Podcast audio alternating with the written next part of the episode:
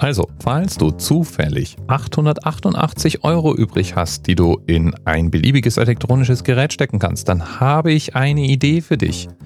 Beziehungsweise, wir lassen uns diese Idee erzählen von Tristan Rhodes von Rupert Neve Design, der ein oder zwei Vorschläge für uns hat. Hi, this is Tristan Rhodes from Rupert Neve Designs, and today we're looking at the 500 series modules from Rupert Neve Designs. Uh-huh. The 542 is a 500 series module based on the original 5042 design. Klar, oder? Uh, it features a true tape circuit uh, that uses actual record and playback head circuitry across a magnetic gap. Oh mein Gott, das verdient ein bisschen Übersetzung, würde ich sagen.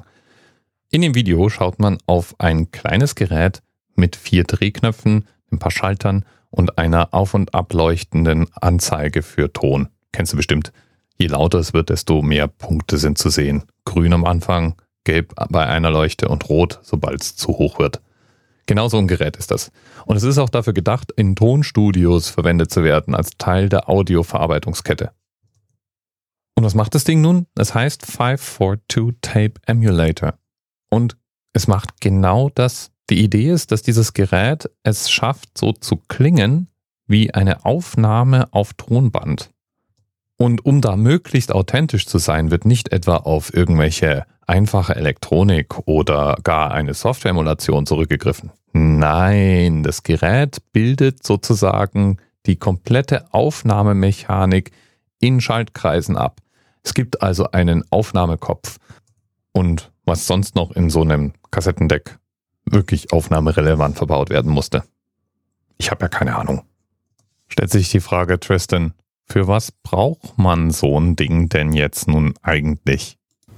One thing people really love about the 542 is that you can run virtual instruments through it to add a little bit of analog character, and then you can even run things like classical guitar, piano, voice, uh, or even a whole mix. So you can add color and dynamic tonality to the sound. Okay, das gibt also angeblich Charakter und Dynamik und ja, Tönung zum Klang dazu. Ich habe jetzt mich durch verschiedene Beispiele auf YouTube durchgehört und wahrscheinlich sind meine Ohren einfach nicht mehr gut genug, denn ich habe den Unterschied nicht wirklich wahrgenommen. Der hat sich nicht nach 888 Euro angefühlt. Aber das überlasse ich jetzt mal dir, vielleicht mal auszuprobieren. Im Eintrag zu dieser Episode gibt es ein paar Videolinks, die du dir reinziehen kannst, wenn du mal hören möchtest, wie Sound mit und ohne dieses Gerät klingt. Und wenn du das machst, lass mir doch mal eine Nachricht da, ob du den Unterschied hören konntest.